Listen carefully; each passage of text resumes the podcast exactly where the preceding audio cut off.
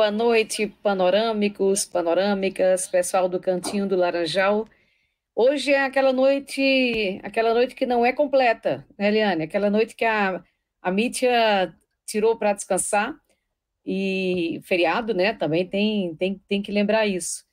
E, e, hoje a gente vai fazer, ter aquela responsabilidade que vocês já conhecem de fazer o programa sem a titular, sem a titular do programa, que é a Mítia Guidini. Mas hoje a gente tem convidados especialíssimos, especialíssimas, na verdade.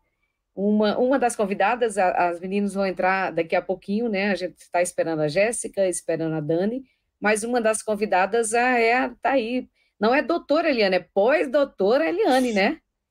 E aí eu já queria, de, de, de cara, além de dar boa noite a vocês, convidar para chegar aqui na nossa conversa, nosso bate-papo, já dá parabéns, Eliane, acabou de concluir o pós-doutorado pelo que eu sei, na, na Europa, né, em Portugal. E queria te dar parabéns e parabéns público, Eliane, pela, pela tua conquista. A Jéssica acabou de entrar. Então, vou, vou dar boa, boa noite para Eliane, boa noite, Jéssica.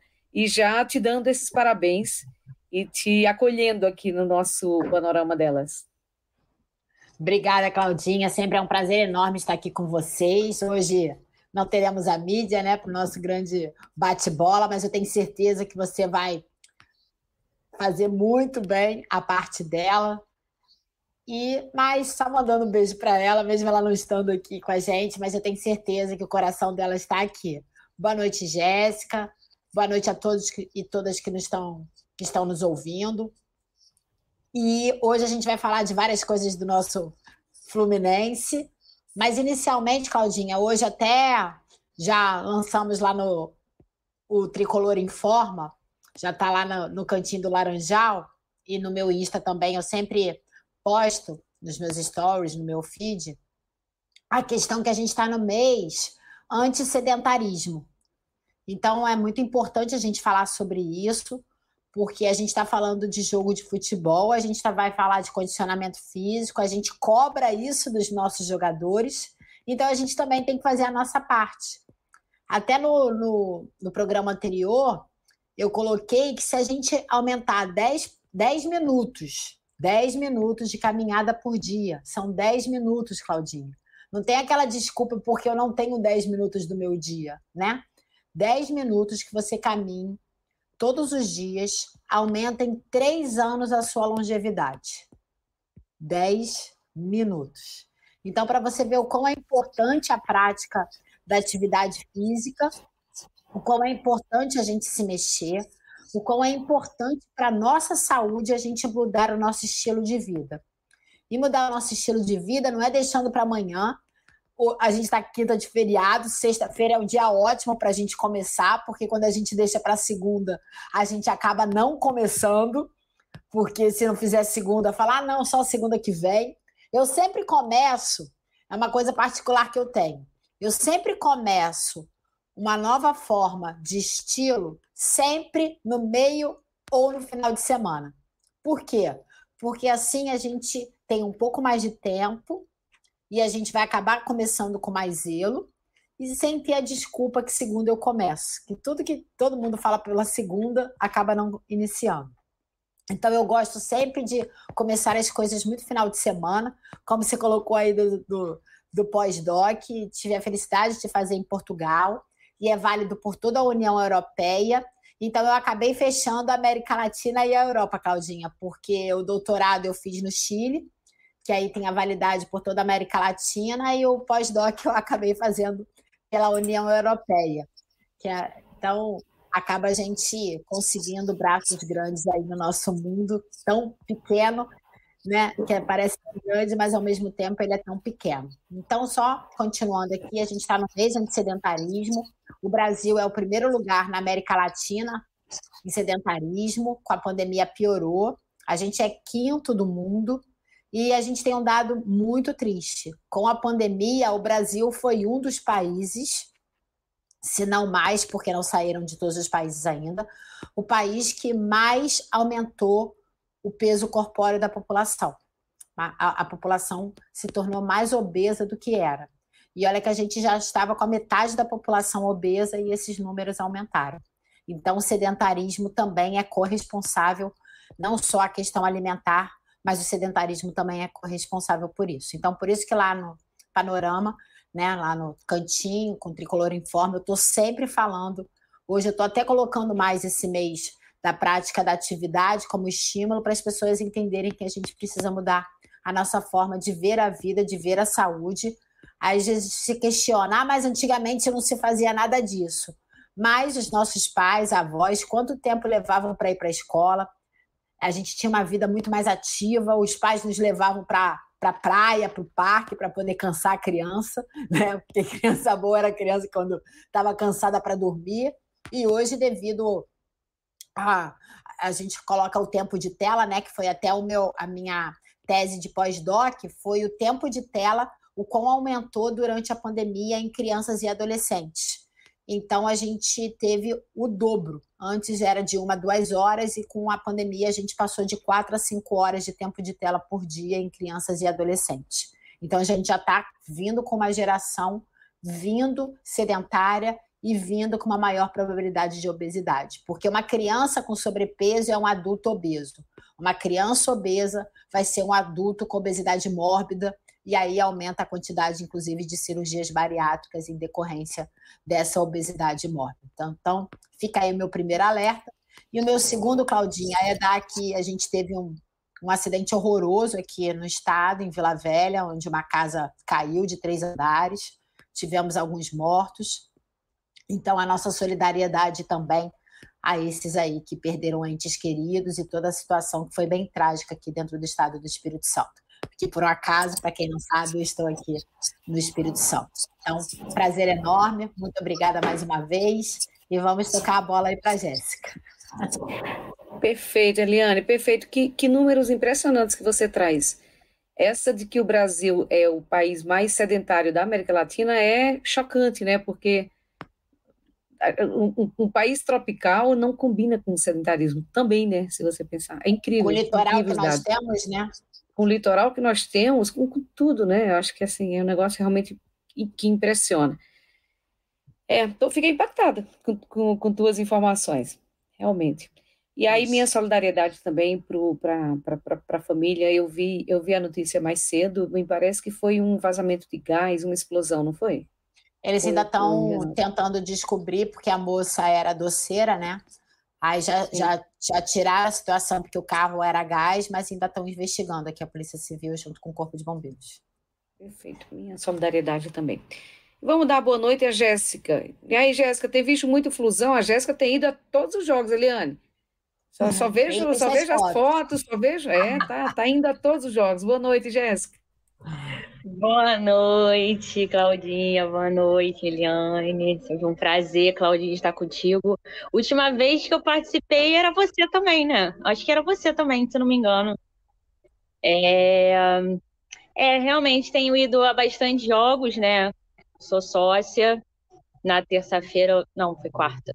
Quarta-feira eu estava lá, tomei aquele susto, né? Mas a gente vai acredito que a gente vai comentar muito ainda esse último jogo do Fluminense. Mas estou lá, estou fazendo minha parte. Perfeito, Jéssica. Então, acho que eu já vou, já vou começar, e daqui a pouco eu leio os comentários do, do, de quem nos assiste, mas eu já vou começar. Talvez eu queria repercutir um, um, um pouco dois jogos. Na verdade, não, não só o jogo, é, os últimos jogos do Fluminense, se vocês quiserem, né? A gente vem a gente vem de um jogo da Sul-Americana com o Júnior Barranquilha, em que a gente levou dois gols e a gente falava muito da nossa defesa, da consistência da nossa defesa. Eu lembro de vários programas do, do Panorama em que todo mundo dizia mais ou menos um mantra. A gente precisa se reforçar nas laterais, e daqui a pouco eu quero falar especialmente sobre a lateral esquerda do Fluminense. A gente precisa se reforçar é, um pouco no meio de campo, mas a gente sabia que tinha ganso. E, e tinha dúvida se a gente precisava se reforçar lá na frente, em função das questões do Fred, e outro assunto para a Eliane, né, da, desse momento físico do Fred e tal, mas a gente não falava da defesa, ao, ao contrário, a gente dizia que talvez Fluminense fosse um dos times melhor, é, melhor nutridos, né, ou, ou melhor é, servido de, de zagueiros. E a gente vem aí de alguns jogos, levamos três lá contra o Júnior, né, Essa semana levamos o susto, como a Jéssica falou, dois contra o Vila Nova, e nossa defesa foi. Eu, eu vi comentários, eu vi acho que comentário inclusive do, do TTP, ele dizendo que talvez tenha sido, tenha sido o gol mais vergonhoso que o Fluminense tenha sofrido na história em função da passividade completa né, da, da, da defesa tricolor. Então, eu vou, eu vou, começar, talvez a gente fazer um, um, um, resumo do que vocês viram nesses últimos jogos do Fluminense, aí podem escolher todos ou alguns em especial, é, e sobretudo em relação a não só uma, acho que uma, uma grande bagunça, uma grande bagunça gerencial que tem dentro do time, muitas vezes na, nas armações que o Abel propõe, mas também na nossa defesa. Eu vou começar contigo, Eliana. O que, é que você viu aí nos últimos jogos do Flusão e que chama a nossa atenção? Bom, Claudinho, eu acabei quase acertando os dois, né? Eu acertei o primeiro que eu falei queria empatar. E se a gente tivesse muita sorte, seria 1 a 0 contra o Cuiabá, que foi o que aconteceu, um jogo sofrido, um jogo apertado. E o, o segundo jogo eu, fala, eu falei que o Fluminense ganharia. É, no, no, eu botei também uma situação de 1 no máximo 2 a 0, porque o Fluminense estaria voltando de uma situação bem acíclica que o, que o Fluminense tem, né, de altos e baixos. Por, devido aos jogos anteriores, eu coloquei que com Cuiabá teria uma reorganização e contra o Vila Nova o, Brasil, o, o Fluminense viria com toda a sua potência para tentar se manter bem na Copa do Brasil. E aí a gente teve um primeiro tempo contra o Vila Nova. Parecia que o Fluminense não estava em campo, né? Completamente apático, sem jogo algum, não se entendendo.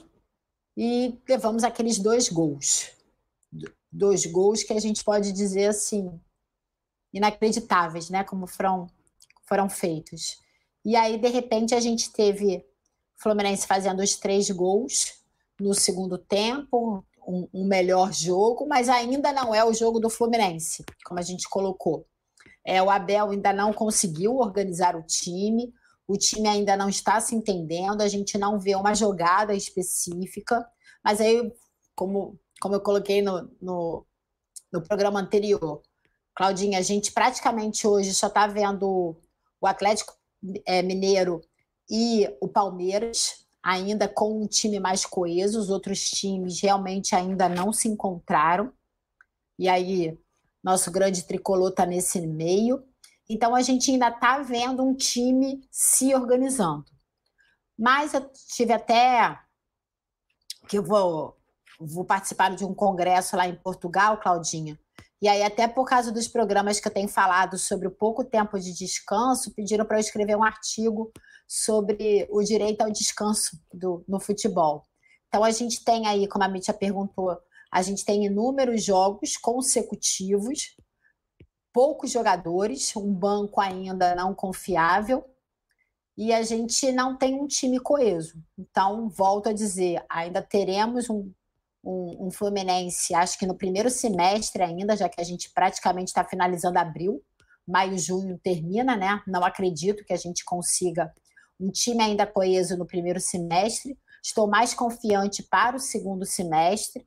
Então, se a gente conseguir pelo menos ficar ali até a metade da tabela, será muito bom para a gente, porque se, se o time se organizar, a gente consegue subir novamente mas não, para mim não foi nenhuma surpresa, né? Como eu falo, sempre o Fluminense para mim não, não me traz grandes surpresas, porque realmente está cíclico e a gente é um jogo ganhando, outro jogo perdendo e haja coração, que é o que resta. É, é interessante essa projeção que você faz, inclusive, para o segundo semestre, porque, em tese, né? Em tese, o, pelo menos para o leigo, a gente acredita que o campeonato estadual, e o Fluminense acabou de ganhar, é, um, é, uma, é uma preparação, né? não apenas tática, mas física também para os demais campeonatos, né? Mas, enfim, depois, depois você me responde se é isso mesmo e, e por que, que o Fluminense não engrenou, né? Se é uma questão física, se é uma questão tática, técnica, enfim. Ah, quem acabou de entrar? A Dani acabou de entrar. Bem-vinda, Dani. Eu vou, me permite, Jéssica, que antes de passar a palavra para você, vou só dar uma boa noite para Dani. Bem-vinda, Dani. A gente já, já começou aqui a discussão, hein? Oi, gente. Vocês me ouvem bem? Sim. Bastante Ai, bem. saudações tricolores. Boa noite, meninas. Boa noite aos amigos e às amigas que estão acompanhando a gente. Demorei um pouquinho por algumas questões familiares, mas deu tudo certo, então eis-me aqui. Boa noite a todos. Vamos discutir aqui coisas bem bacanas, porque discutir sobre o Flu nunca é ruim, né? Mesmo que o momento não seja tão favorável, a gente está disposta sempre a trazer aqui uma luz aos assuntos tricolores. Perfeito, Dani. Então, agora a Jéssica, a, a, a Liane lembrou também o jogo contra o Cuiabá. É, e aí, Jéssica, me diz o que é que você viu nesse, nesse, nesse pacote aí dos três últimos jogos do Fluminense e o, o que, que te agradou, o que não te agradou. Alguns talvez você tenha visto pessoalmente ali muito de perto, né? É, com uma outra sensação. Futebol no, futebol no campo é muito diferente do futebol na televisão, né? A, a, a, a, mística é outra, né? A, visão é outra, o olhar é outra. O que é que você viu, Jéssica? Então, Claudinha, eu vou até mencionar uma coisa que eu já tinha falado num vídeo que eu fiz para o Cantinho do Laranjal, que, pelo menos comigo, foi assim. Eu fiquei, acho que, tão emocionada com o título carioca em cima do Flamengo, né? Que atualmente é o nosso maior rival. Eu acho que eu fiquei tão emocionada que agora eu tô completamente frustrada com o que eu tô vendo entendeu? Eu sei que era só um carioca, e eu mesmo falei que eu não tava nem aí pro carioca, mas ganhar Fla-Flu eu quero ganhar até no Paroímpa, é o que eu sempre falei. E aí, quando a gente vê um Fluminense no Campeonato Brasileiro, aquele primeiro jogo foi aquele empate horrível, que a bola não entrava de jeito nenhum. Segundo jogo foi um gol, foi praticamente o vem gol cagado. E Aí chega na Sul-Americana, a gente lembra da Libertadores, né? Que foi aquela. Foi também uma frustração, porque todo torcedor, óbvio, queria uma Libertadores, né? Queria ir mais à frente, queria é, passar de fase. Então, me volta o sentimento do, da eliminação da Libertadores, né? É, apesar da gente não estar fora da Sul-Americana, foi uma derrota, uma, uma derrota que a gente nunca quer ver, uma derrota considerável. E, e aí a gente vai para uma Copa do Brasil, opa, Copa do Brasil, aquela competição que nos rende, além, óbvio, do título que a gente já, já conquistou lá em 2007, mas a Copa do Brasil é, é a, se não a competição que, que rende mais dinheiro. Então, é uma competição muito importante, muito importante.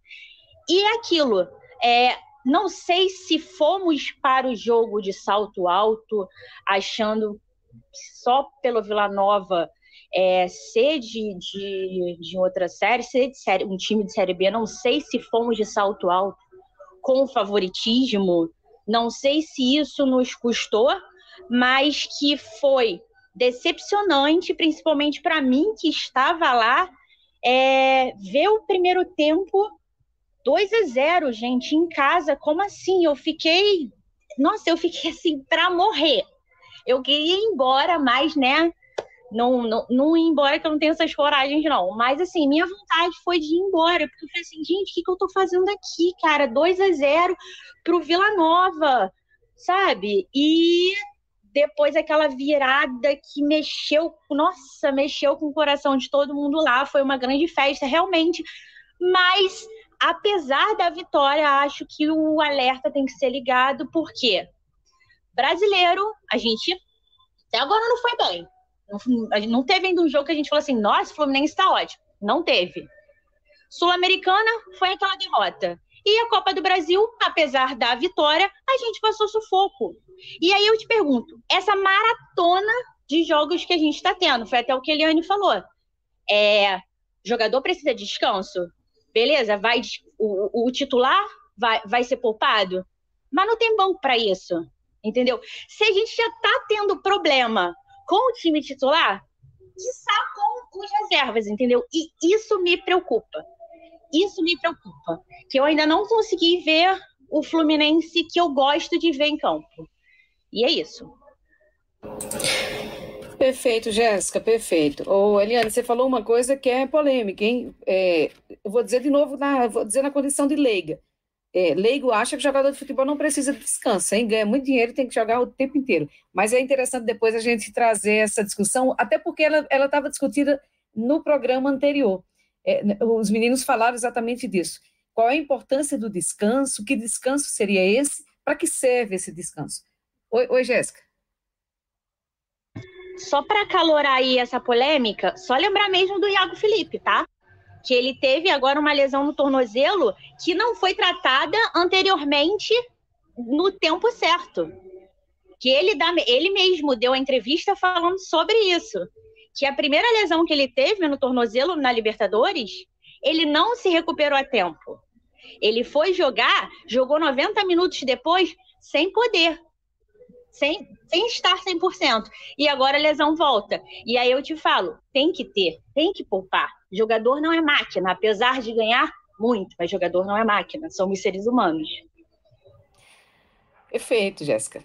Dani, Dani, agora chegando, chegando para valer, hein? Chegando para valer e fazendo um resumo aí de que Fluminense você tem visto nos, nos três campeonatos, né? A gente tá falando, falou de Sul-Americana, muito ampassão, mas assim, Sul-Americana, Copa do Brasil e Campeonato Brasileiro, como diz a Jéssica, o Fluminense não engrenou ainda.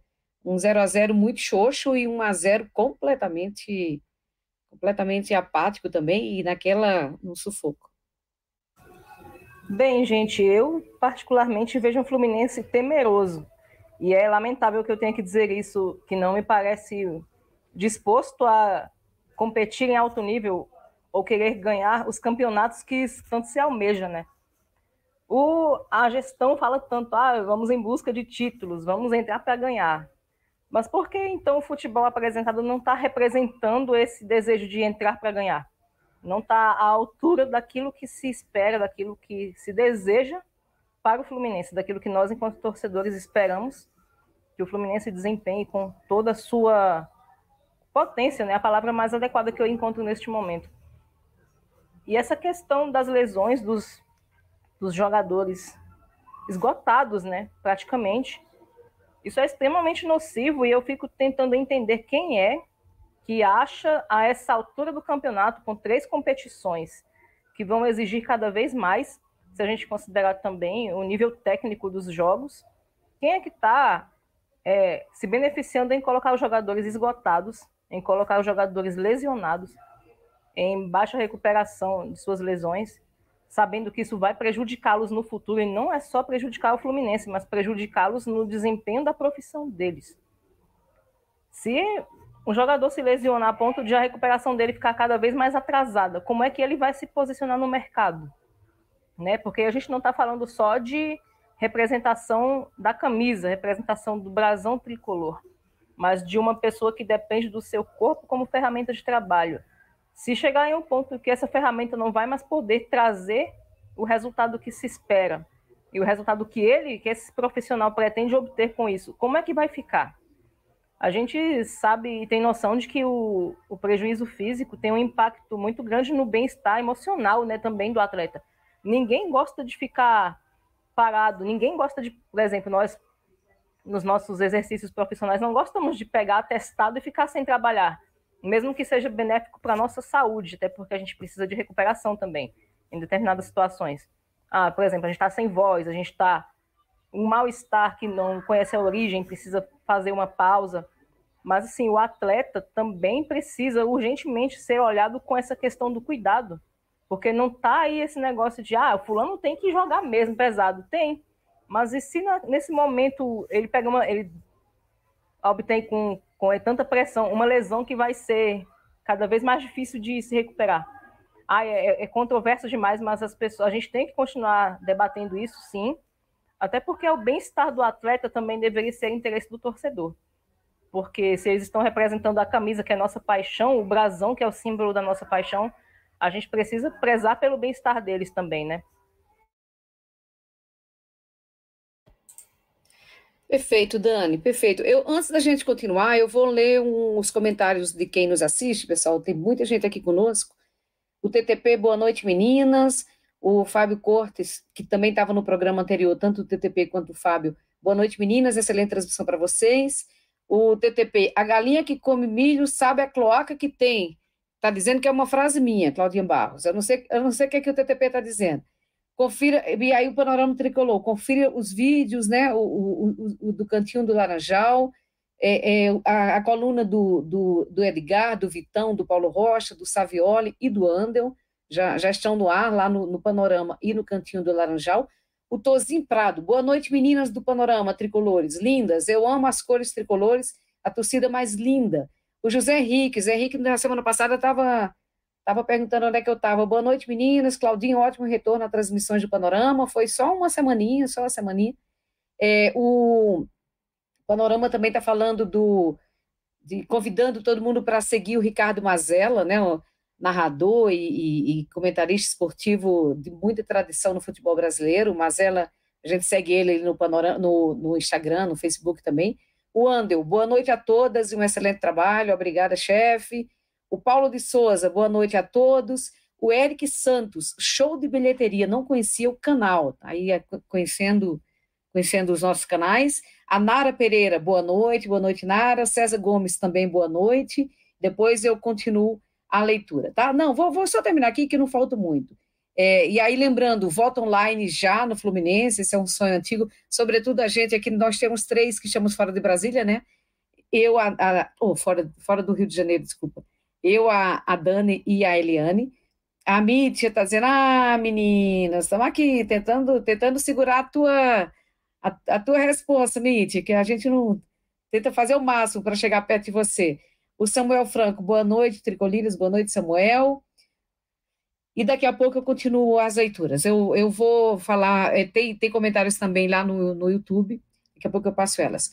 Eliane, vou voltar para você. E aí, antes da gente. Eu queria, eu queria falar de dois jogadores em especial mas eu queria que, que você falasse também dessa coisa do descanso obrigatório para o atleta, mas eu não sei se para todo tipo de atleta, ou se a gente está falando especialmente do jogador de futebol, né? Eu queria que, você dissesse o que é que a teoria diz a respeito dessa questão da necessidade do descanso, e, e que, que descanso seria esse. E aí depois eu quero falar sobre o Fred, e aí eu queria uma. Faz dias que eu falo, eu queria uma análise sua do Fred, que Fred é esse que tem em campo hoje, o que, que a gente espera desse, desse Fred fisicamente, né?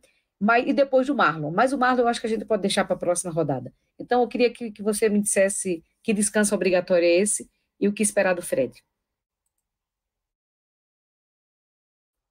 Bom, Claudinha, hoje até no Tricolor Informa eu estava falando sobre isso do tripé do treinamento, né? Que é o treino em si, o descanso e a alimentação. Então, o descanso não é só para o atleta de alto rendimento. Todos nós precisamos de descanso. O sono faz parte desse descanso. Os dias que a gente treina faz parte do descanso. Por exemplo, eu posso correr todo dia? Se eu estou começando um treinamento, não deve. Sua probabilidade de lesão é muito alta. Qual a intensidade que eu vou treinar? Então, independe do nível de condicionamento a recuperação ela é necessária para todos os jogadores. Mas, como vocês mesmos colocaram, a questão do jogador, por exemplo, quando ele se lesiona, o que o atleta de alto rendimento tem de diferença é o tipo de medicamento utilizado, as técnicas que se utilizam, porque ele precisa voltar mais rápido. Vou dar um exemplo. A Daiane dos Santos, operou o joelho praticamente um mês antes da Olimpíada e participou de uma Olimpíada. O que seria, para todos nós, impossível, né? A gente vê qualquer lesão de joelho, quem já operou de joelho aí, eu nunca operei, graças a Deus, mas são pelo menos seis meses aí para você começar a ter firmeza no joelho e confiar nele. Então, o processo é muito mais lento da gente do que de um jogador de alto rendimento. E aí eles têm as sequelas depois que, quando eles envelhecem, né? Tem um corpo idoso e às vezes muito novo. Então, às vezes, a gente encontra esses grandes ídolos aí com 50, 60 anos e fala: nossa, como Fulano envelheceu. Mas, na verdade, foram as sequelas que ele teve ao longo da sua vida profissional. Por isso, da discussão da aposentadoria do atleta ser mais precoce porque ele realmente vai ter um corpo mais envelhecido, por devido às altas intensidades de treinamento e no caso aqui também do futebol, a quantidade excessiva de jogos.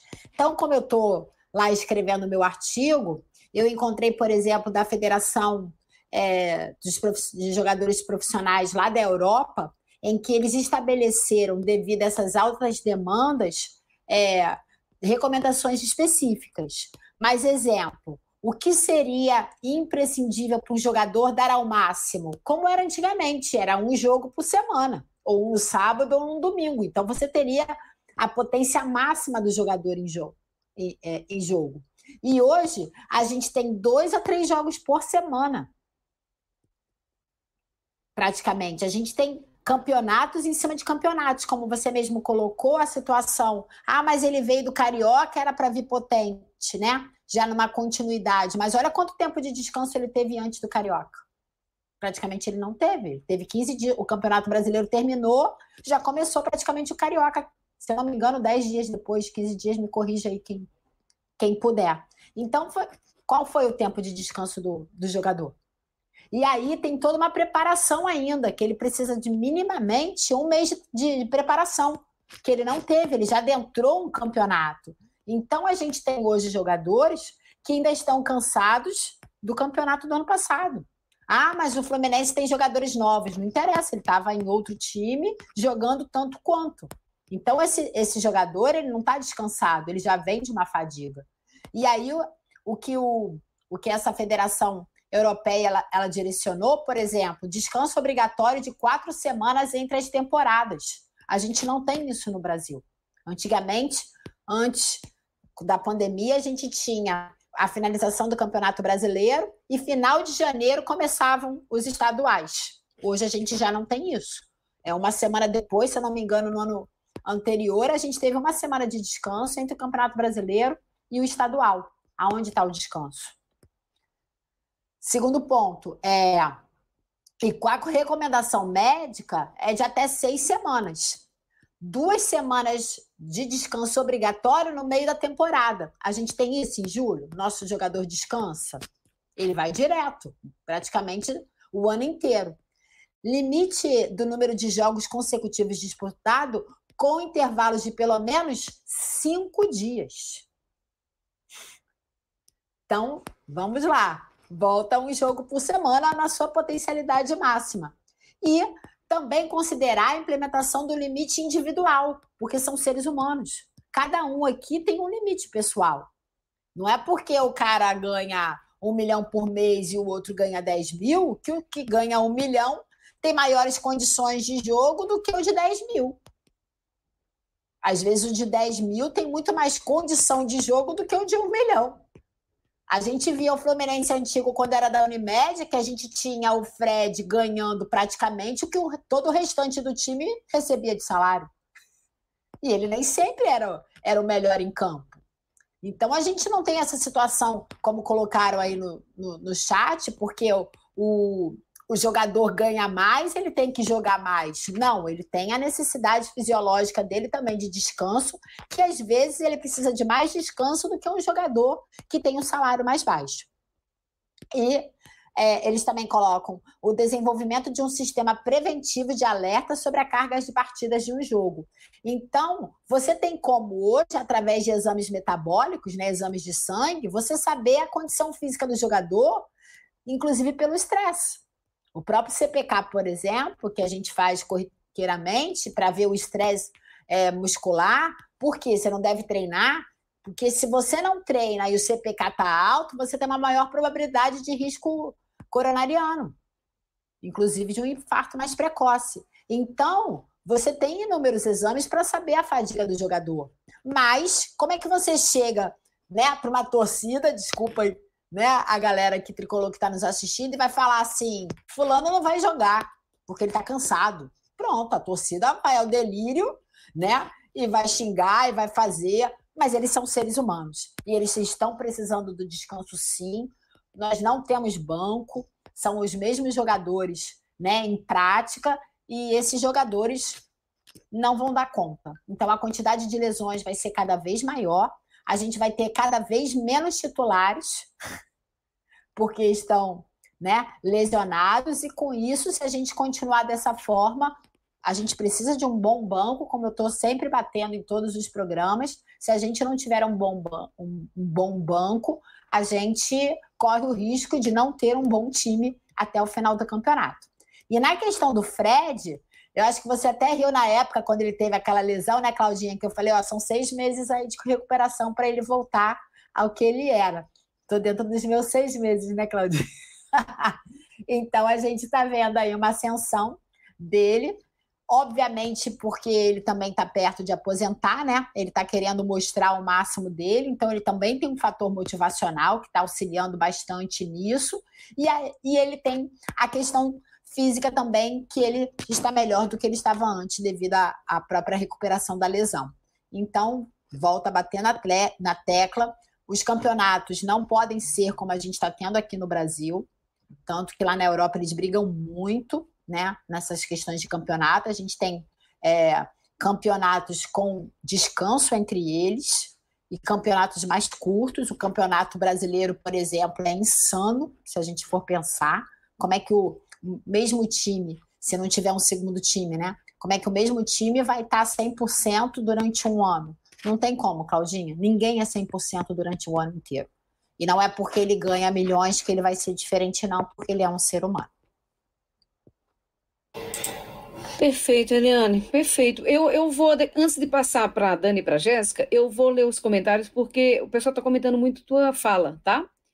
E tem, tem até já manifestações muito parecidas com essas que você falou, que quando a gente ouve assim, o Abel vai poupar tal jogador, e aí realmente a torcida cai, cai, cai matando, né?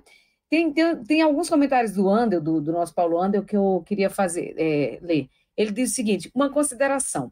O excesso de atuações de alguns jogadores não se limita à necessidade ou desejo de atuar. Há um outro componente quase secreto no mundo do futebol e na grande mídia, que são os contratos que prevêem piso de minutagem em campo, geralmente vinculado ao aumento salarial. Então, assim, a gente está falando de uma variável extra-campo, inclusive, né? Que, que acho que coloca mais em risco ainda a questão física dos jogadores. Resumindo, clubes que exigem jogadores em campo e jogadores que querem jogar o máximo possível por questão contratual. É, é, aliás, essa é uma discussão que valeria uma live inteira, né? Se, que é a questão de, de, de contrato e, e, e, minutagem. O Tozinho Prado, Fluminense ainda não engrenou, porque o Abel não define um time para jogar. Ele mexe no time demais e acaba não formando um time com entrosamento e com um esquema tático de um time, né? Tem um esquema tático de um time desorganizado. E quem sofre aí somos nós, torcedores, que ficam assistindo aos jogos. O Jader, né? O Jader sempre presente. Boa noite, meninas. Eu estou farto dessa diretoria mequetrefe, segundo Jader. Depois, todo dia tem uma notícia para trabalhar o andamento do, do destrabalho. Eu sei que o Marlon só entrou porque o time estava muito mal em campo e ele não é prioridade. Aí o, o, o Conde de Zanzibar está aqui dizendo: quero ser convidado para essa resenha, Saudações Tricolores. Tem que falar com o chefe, com a chefe Mítia, para ver se ela, se ela aceita você na, na nossa resenha, o Francisco de Zanzibar, e né, vou deixar para deixar para a gestão decidir. O Jardim, de novo, estou muito preocupado com esse time que, por mim, vai brigar para não cair. E aqui, ó, o José Henrique, que é muito presente na, nas nossas lives, Eliane, ele diz: professora, tem que comer feijoada toda quarta e o resto a natureza se encarrega. Não, não, não, você já falou exatamente qual é a situação, mas essa é uma percepção do torcedor, né? É uma percepção, ó, a, a, gente até já começou, já falou sobre isso. É, e o Jader faz um comentário muito interessante que é do Zico, né? Teve que trocar o quadril, não, não sei se é exatamente isso, mas outro dia, e vários jogadores andam mancando. Outro dia eu vi um vídeo do Zico andando que eu fiquei chocada. Não sei se vocês viram, é um vídeo bem recente. Ele está ele, ele, tá, tá, ele tinha uma dificuldade enorme para caminhar, as pernas completamente atrofiadas, né, em função desse, desse peso e dessa sobrecarga que ele vem, enfim, que trouxe na vida inteira de profissional. Eu vou passar agora para as meninas, é, porque eu, eu, eu, eu, queria falar com vocês do. Não sei se vocês podem falar do Fred. Fred, é, mais uma vez, é, eu não ando a pessoa mais apaixonada pelo Fred, viu, atualmente. Eu, eu, acho que eu já falei por aqui. Já fui muito apaixonada, já desapaixonei, já reapaixonei. Quando ele voltou para Laranjeiras de bicicleta, eu achei o máximo, fiquei, fiquei acompanhando ele praticamente o dia inteiro, o dia inteiro não, né? Mas todos os dias, é, em, em, vários momentos, todas as noites eu dava aquela olhada ali nos stories dele para ver por onde ele tem passado e tal. Já desapaixonei de novo. Nesse momento eu não estou exatamente das mais apaixonadas. Mas o cara entrou aí, acabou, fez um gol, né? Um gol importantíssimo é, e se tornou o maior artilheiro da Copa do Brasil. E a Eliane fala de forma muito, muito clara: ele está tentando recuperar, se recuperar fisicamente, e tem essa questão motivacional do cara que vai se aposentar daqui a pouquinho, né? Já anunciou, segundo o que dizem, vai se aposentar no dia do aniversário do Fluminense. Então, tem, tem, tem, toda, uma, tem toda uma lógica, né, né, uma estratégia armada por trás disso. Mas aí eu queria comentar com as meninas, falar do, do, do Fred, sim, esse momento do Fred para vocês, e do Marlon. E por que, que eu vou falar do Marlon? O Marlon tem sido um dos jogadores mais discutidos do Fluminense no momento, porque ele era nosso lateral esquerdo no final do ano passado. Eu lembro que eu já falei várias vezes, o Marlon foi para mim o maior responsável pelo Fluminense estar na pré-Libertadores. Senão a gente não estaria sequer na pré-Libertadores. E eu acho que ele foi o maior responsável porque, posso estar muito enganada, mas os últimos seis ou sete jogos do Fluminense no Brasileirão do ano passado teve gols oriundos dos pés do Marlon com cruzamentos muito efetivos. E aí começa o ano e o Marlon some, né? E aí o Fluminense contrata o Cristiano Silva, que não disse a que veio, uma das contratações mais, mais criticadas pela torcida né, nesse ano, e também contratou o Pineida, que também ainda não disse a que veio. Então, e o Marlon, quando tem entrado, tem, tem mostrado a, a diferença. Então, eu queria ouvir de vocês o que, que momento que vocês acham que o Fred está passando e também a, o Marlon. Ah, desculpa, Jéssica. Então, eu sou muito suspeita para falar do Fred, bastante, até porque se vou até pegar aqui meu porta-retrato da minha sala, sou eu e ele. ele está no, no painel da minha sala. É, não tem como, o cara é muito ídolo. É, claro que. Tirar a foto aí pra gente ver, tá, tá fácil? Oi? Mostra a foto pra gente ver se tiver fácil. Ah, massa. Ele não tá legal, legal. Show. Então, e assim, cara, ele é ídolo, não tem, não tem nem o que falar, né? Foram dois brasileiros, é, foi artilheiro, ele é um artilheiro nato. A presença dele, apesar dele não estar mais no auge do seu futebol, não ser mais o Fred que o tricolor já viu, é só a presença dele eu acho muito importante, aquela presença do líder.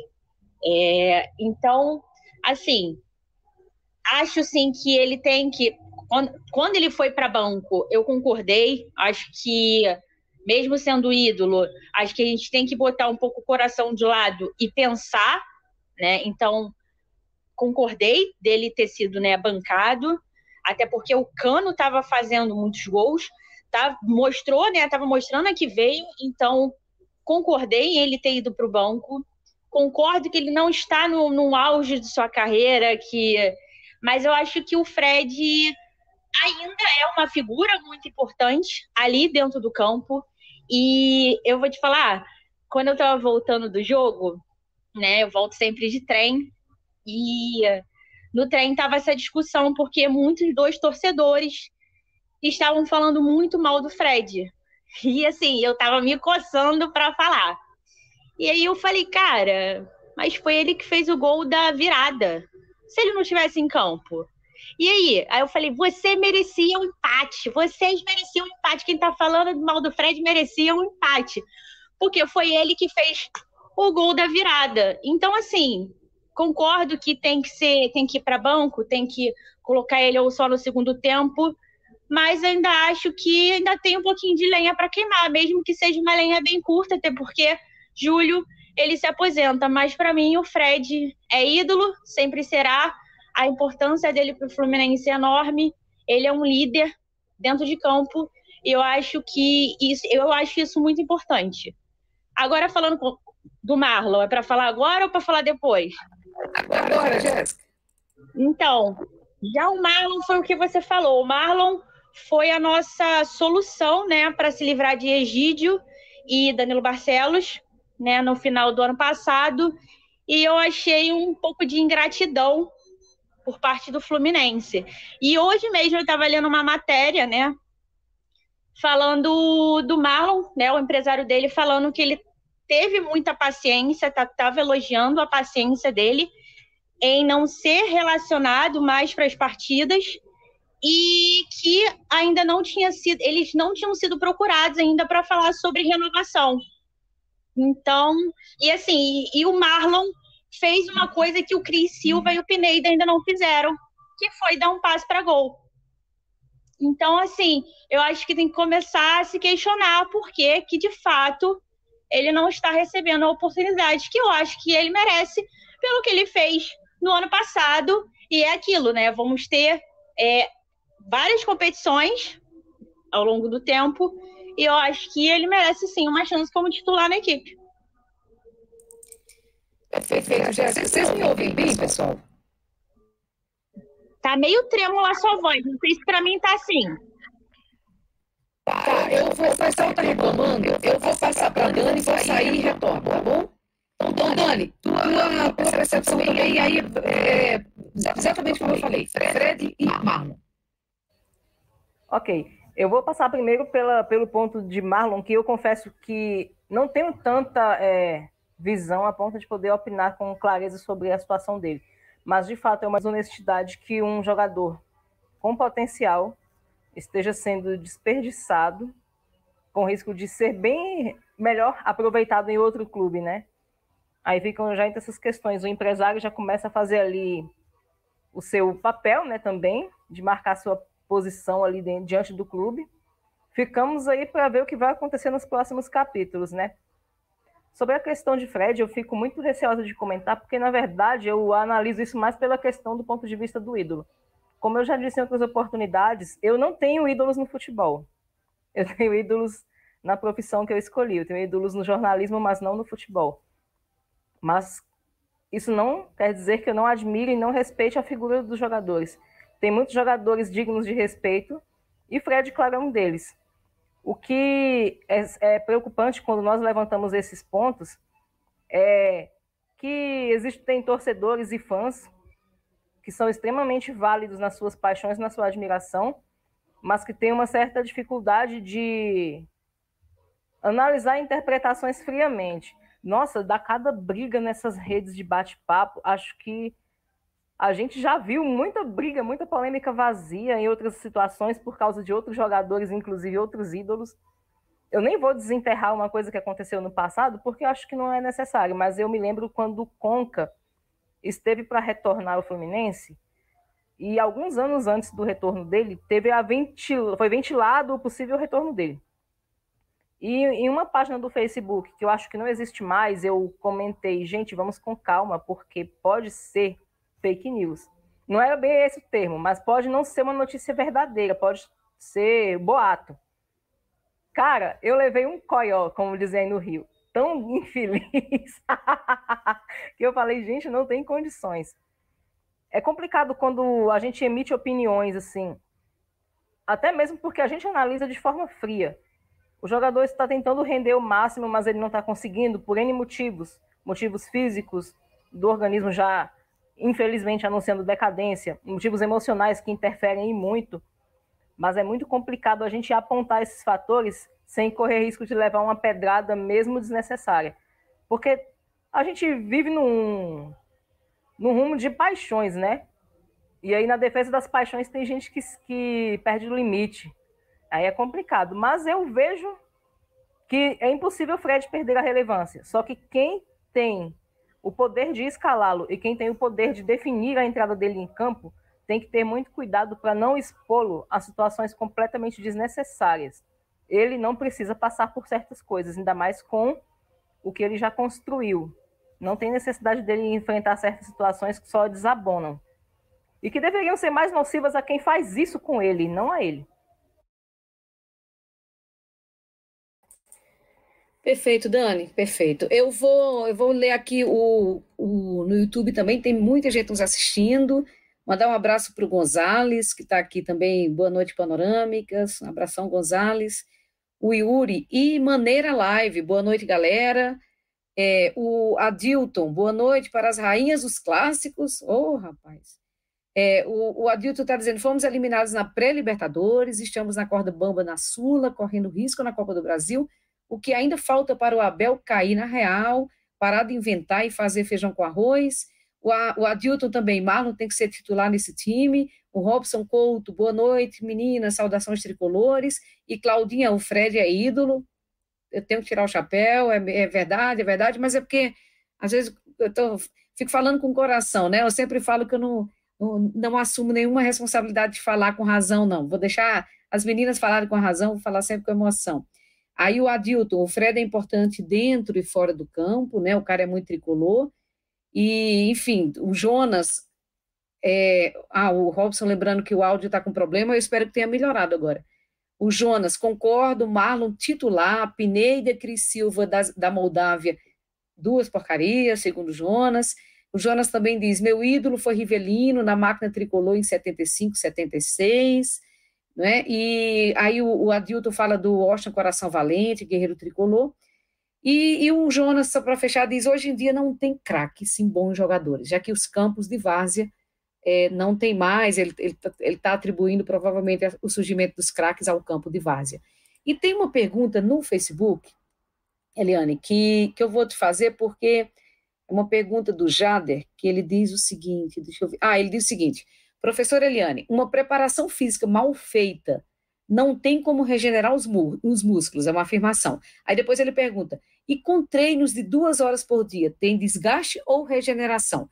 Então eu vou, eu vou, eu vou te fazer essa pergunta, Eliane, se você puder responder essa especial, aí depois eu volto para os próximos jogos e para a gente já, já começar a fazer a nossa despedida, que que já está quase no fim. Ah, só um abraço para o Mazela, a gente falou do, do, do, do Mazela aqui, e ele está nos assistindo, então um abração para o pro, pro, pro Mazela, e dizendo, estamos seguindo você aí em, em todas as suas redes sociais. Por favor, Eliane. Bom, Claudinha, respondendo aí ao, o, como é que é o nome dele, Jader? Foi o Jader que, que falou? Bom, Jader, tudo depende muito da intensidade do treinamento. Como eu coloquei aqui, é, quando eu falei anteriormente, às vezes as pessoas perguntam assim: é melhor eu caminhar uma hora ou correr uma hora, né? Eu falo, se você consegue correr, é melhor você correr uma hora em termos de gasto calórico, se você suporta uma hora de corrida. Se você quer emagrecer, é melhor você correr uma hora do que caminhar uma hora. Mas se você não consegue correr uma hora, é melhor você caminhar uma hora do que correr 30 minutos para emagrecer. Então, tudo depende da sua intensidade de treino. Se as duas horas de treino, como ele está colocando, forem intensos, ele é o suficiente. Mas ele não é um treino de regeneração. Ok? A regeneração, na verdade, é, ela depende do tempo. Porque às vezes o treino ele precisa ser mais leve. Então, exemplo, a gente tem as curvas chamada curva de Matveyev, que elas colocam a segunda-feira com treino muito intenso, a terça-feira um pouco menor, a quarta bem menor, para depois na quinta e a sexta ir aumentando. Mas você tem a quarta do regenerativo que ele está colocando. Ou você começa ao, ao contrário, você começa a segunda mais baixa, e na quarta-feira você tem um pico de intensidade para na sexta-feira diminuir. Então, tudo depende de quantas vezes você treina na semana. Se você for treinar os sete dias, por exemplo, se você quer o, por exemplo, porque o jogo é intenso, você tem que ter os dois dias anteriores com intensidade mais baixa. Ou até uma recuperação no dia anterior. Por isso que eu falo que o jogador não treina. Porque, exemplo, a gente teve aqui, ó, na na terça-feira, o Vila Nova. A gente teve, olha só, sábado, Cuiabá, terça, Vila Nova, sábado, Internacional, terça, União de Santa Fé. Nós vamos ter quatro jogos em dez dias. São praticamente a cada dois dias um jogo, se a gente for observar. Então, esse jogador, se a gente for levar em consideração que um ano antes é um descanso para o dia do jogo, um dia depois é o descanso do jogo, ele treina quando? Então ele só joga. Então é como se fosse o que o nosso colega aí colocou: jogo de várzea. Jogo de várzea, todo mundo se reúne naquele dia e vai jogar. O, os times profissionais, com a quantidade de jogos que estão tendo, estão sendo praticamente isso. Se a gente for levar ferro e fogo a questão regenerativa e do descanso, ele não pode treinar. Porque o treino pode fadigar e aí ele não vai render o máximo no dia de jogo. Então, por isso da questão do descanso, por isso da gente discutir a quantidade de jogos, e aí eu volto a colocar, independe da, do salário do jogador, volto a colocar, são seres humanos. Eu sei, como o Paulo colocou aí, das questões contratuais, e eu ainda vou colocar mais Às vezes o jogador ele quer ser visto também, então ele quer jogar todos para ver se muda de time, para ver se aumenta salário. Você tem toda uma questão envolvida, economicamente falando, mas esse jogador ele precisa do descanso e ele não está tendo. Então, se a gente tem aqui essa quantidade de 10 dias, quatro jogos, dificilmente nosso time vai render o esperado. E aí a gente vai ter essa situação do, do, de ter um primeiro tempo de apagão e o um segundo tempo jogando, ou vice-versa, ou os dois tempos de apagão, e a gente não está tendo tempo nem de ter um treinamento tático. Técnico e tático. Por quê? Porque não tem tempo hábil entre os jogos. Então, por isso que a gente não vê jogadas específicas, a gente fala do nosso é, treinador, mas aí eu vou também defender todos os treinadores. Todos na situação de jogos que a gente está no Brasil estão difíceis. A gente está vendo aí o nosso né, vice-campeão da Libertadores, do, do Campeonato Brasileiro do ano passado, que também está perdido. E o técnico chegou também não disse até hoje para que veio. Mas por quê? Outras situações também econômicas, que, que não vale discutir aqui, que a gente está falando do nosso tricolor, mas só para a gente entender que é um todo, não é um caso específico do Fluminense. Perfeito, Eliane, perfeito. Eu vou. Tem, tem, tem vários outros comentários, se vocês me, me permitem. É... Deixa eu só procurar aqui o Jurandir Carvalho, aí tem vários comentários do Jader, é, ele diz que tem, antigamente os jogadores não se alimentavam direito, essa é uma questão interessante também da alimentação, né? Hoje muitos jogadores da base estão se alimentando muito bem, são atletas desde 14 anos, que têm uma recuperação rápida, eu só não entendo uma base de Xerém, que, que são cantados idolatrados por muito, e o Fluminense só aproveita os jogadores por pressão da torcida, eu acho que, aliás, Xerém também sempre vale uma, uma discussão específica, né? Porque eu sempre chamo assim de, de é, é, o pote de ouro no fim do arco-íris, né? E, e, a gente nem sempre, nem sempre aproveita bem. Aí o Jader está dizendo tem jogadores que realmente correm sem nenhuma objetividade. O Jurandir Carvalho, boa noite, minhas amigas. Sempre tricolor das Laranjeiras, meu coração está dividido. Sou Fluminense e Vila Nova, ele é de Nerópolis, em Goiás. Oh, quase, quase nosso vizinho aqui, Dani aqui, do, aqui de Goiás. E, e, uma coisa interessante, assim, o Vila Nova, o Vila Nova tem uma torcida bem acirrada. É, não é fácil jogar em Goiás, não é fácil jogar em Goiânia.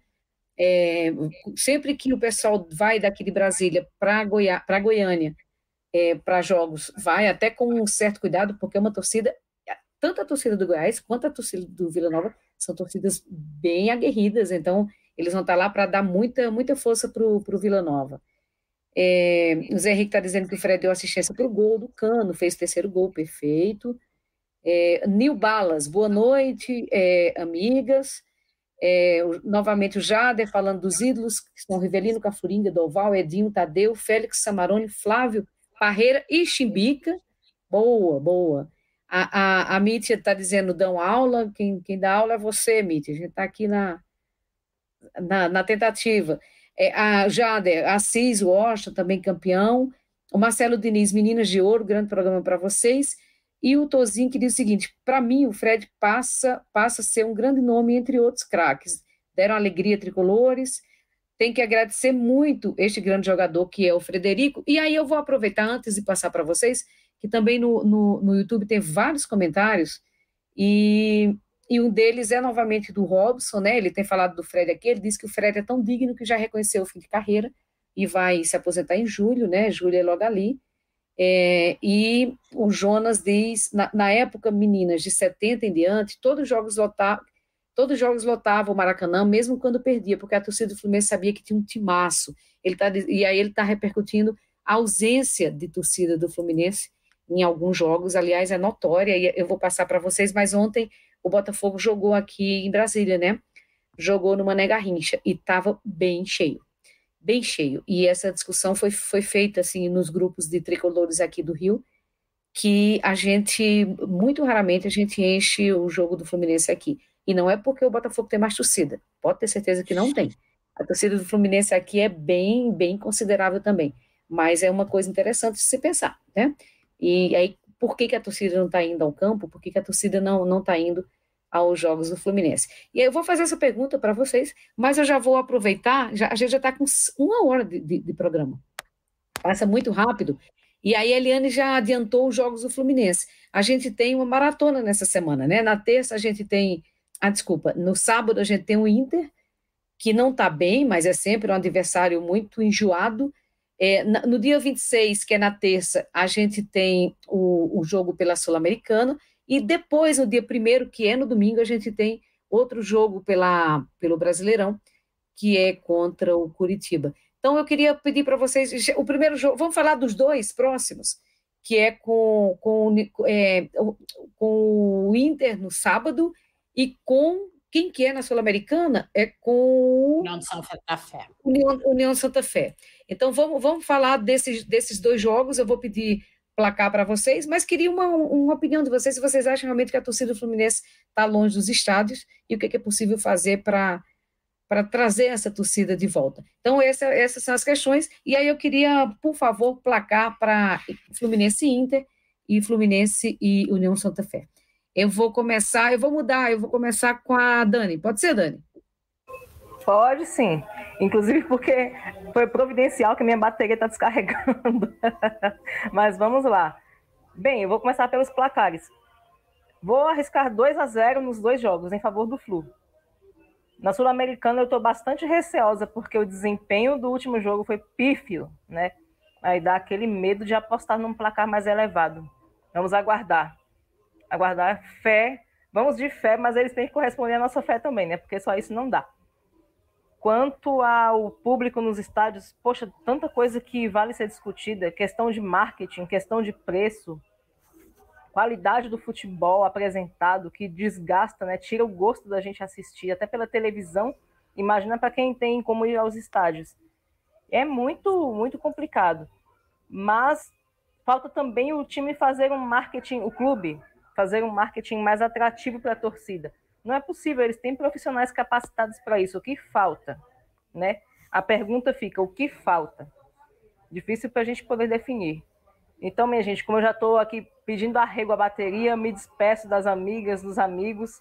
Uma boa noite, saudações tricolores a todos, a todas. Nos vemos. Vamos para cima, né? O nosso desejo é que o Flu vá para cima sempre. Claro que eles precisam corresponder, a gente está aqui para cobrar. Um abraço, pessoal. Parabéns, Brasília, né?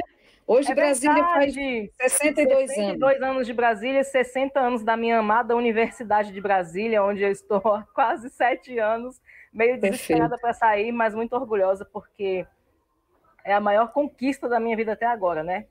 Acho que quem já passou pela rotina de uma universidade federal, principalmente sendo o primeiro da casa, a primeira da casa a poder estar nos bancos de uma universidade federal, estadual, ou mesmo de uma universidade privada, sabe como essa conquista é valorosa num país que valoriza cada vez menos a educação. Então é isso, eu saúdo a UNB, minha futura alma mater, espero me formar em breve. Saúdo Brasília, a cidade que eu amo, a cidade onde eu nasci. Eu sou filha desse chão vermelho com muito orgulho, apesar de às vezes detestar. Mas Brasília não é só o Congresso, não são só os três poderes. Aqui há gente aguerrida, trabalhadora, que pena um bocado também por conta das más escolhas. Mas é isso, minha gente. Um abraço, viu? E até mais. Tchau, Dani. Vou, vou pedir a você, Eliane, então, a, a, a, mesma pergunta, né? Cadê a torcida do Fluminense? O que é que falta para que a torcida é, vá com mais frequência aos jogos e o placar para os dois jogos? Claudinha, só para completar que eu acabei esquecendo de falar, porque agora a gente tem todos esses jogos ainda no Maracanã, né? Mas a gente ainda tem a situação do descanso das viagens. Então a gente ainda tem um outro fator que a gente que eu desculpa que eu acabei esquecendo de comentar. Que às vezes a gente tem quatro jogos, cada um num lugar diferente ainda. E aí aumenta a fadiga mais ainda devido à viagem. Mas vamos lá. É, primeiro, o placar, eu acho que contra o Internacional a gente deve empatar. Vai ser um jogo que o Internacional vai vir para cima e o Fluminense depois do último jogo, eu acho que ele vai se preservar para a Sula. E aí na Sula eu acho que a gente a gente leva, talvez 1 a 2 a 0 no máximo, também não mais do que isso, estou mais para 1 a 0, porque como eu falei, nosso time tá tá de altos e baixos. Então, como a gente deu bastante né? Deu, suou bastante a camisa no segundo tempo. Eu acredito que no próximo vai segurar um pouco devido à Sul-Americana, que é uma das prioridades do Fluminense. E aí, só para completar, que eu acabei não, não, falando, a gente tem duas situações. Ou o time ele coloca uma competição como prioridade, e aí ele vai esquecer as outras, mas aí a torcida não entende, porque a torcida quer ganhar tudo, né? E aí ele para ele ter êxito naquela competição, ou ele vai ficar aí flutuando como a gente vê o nosso time. E aí vem a questão da torcida. O Fluminense, na verdade, sempre foi uma torcida que nunca foi sempre ao estádio. Ela sempre vai de acordo com o seu time.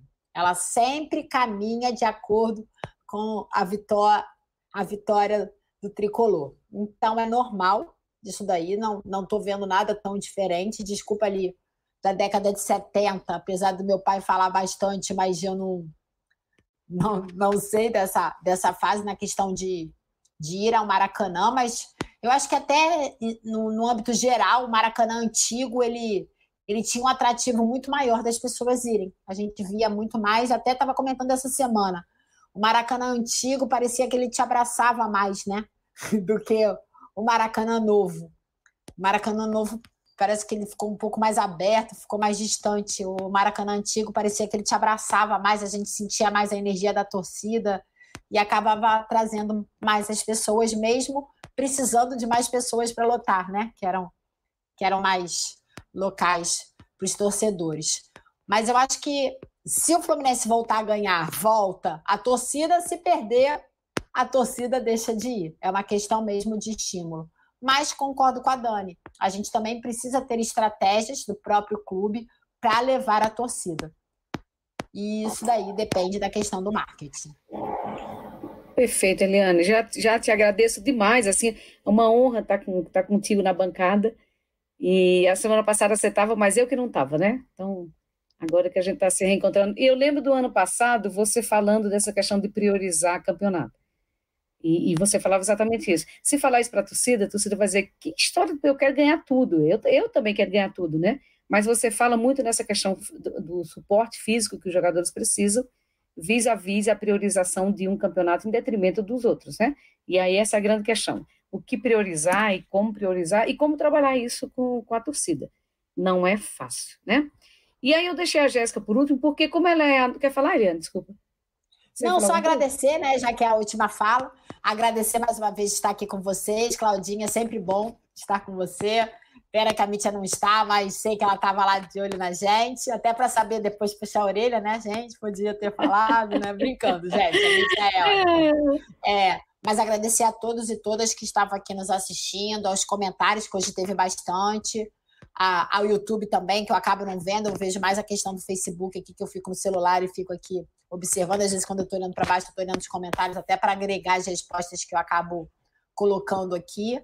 Mas obrigada de coração. Semana que vem, acho que eu não consigo estar, porque é, eu sou professora universitária e aí à noite, às vezes, eu tenho aula, por isso que sem volta e meia não estou aqui. Mas sempre é um prazer estar aqui com vocês. Um grande beijo e até a próxima. Até a próxima. E olha, tá bombando Jéssica, assim, tanto no Facebook. É, tanto no Facebook quanto no YouTube está tá bombando tanto essa questão da preparação física quanto da presença da, da torcida no estádio. É, né, os meninos dizendo mil coisas aqui por, por que, que a torcida vai ou não vai. Mas eu, vou, eu deixei para quem, quem hoje está mais perto do Fluminense fisicamente, tem frequentado alguns jogos, e eu vou fazer exatamente essa pergunta para ela. Porque eu vejo, eu acompanho vocês no deslocamento para os jogos, né? No, principalmente nos grupos do, do Panorama, a gente tem vários, alguns grupos, e, e, eu vejo quando vocês saem de casa, quando voltam para casa, às vezes muito tarde da noite, tem essa questão dos horários. Eu fico aqui morrendo de dó, porque eu falei, gente, não, não é fácil, né? Fazer esse deslocamento em horários que, que, que não são tão acessíveis para um trabalhador comum e no outro dia tá de pé cedo para cuidar da vida. Mas, enfim, vou deixar contigo, Jéssica, então, esse comentário, o, os teus placares para terça, sábado e terça e suas despedidas. Então, você tocou num assunto até muito importante, que é o que eu sempre falo com as minhas amigas. É, quando o jogo, vamos supor, contra o Oriente foi 7h15 da noite o jogo. E aí reclamaram porque era muito cedo e tem gente que 7h15 ainda está saindo do trabalho. Então não pode se deslocar até o Maracanã para assistir seu jogo, né? Do time do coração. Aí, é, terça-feira passada, nove e meia. Ah, é muito tarde porque o jogo termina muito tarde. Realmente, o jogo termina muito tarde. Eu chego em casa meia-noite pouca, porque até o trem sair, fica é, esperando né, os torcedores é, saírem do Maracanã. Então, é, é, é realmente. É, a gente fica sempre muito. É, a gente sempre sai muito tarde. Então, é realmente. É, como é, que, é, como é que é a palavra que eu ia dizer? Não é desgastante, porque para o Fluminense acho que não, não é essa palavra. Mas fica um pouco puxado, eu diria.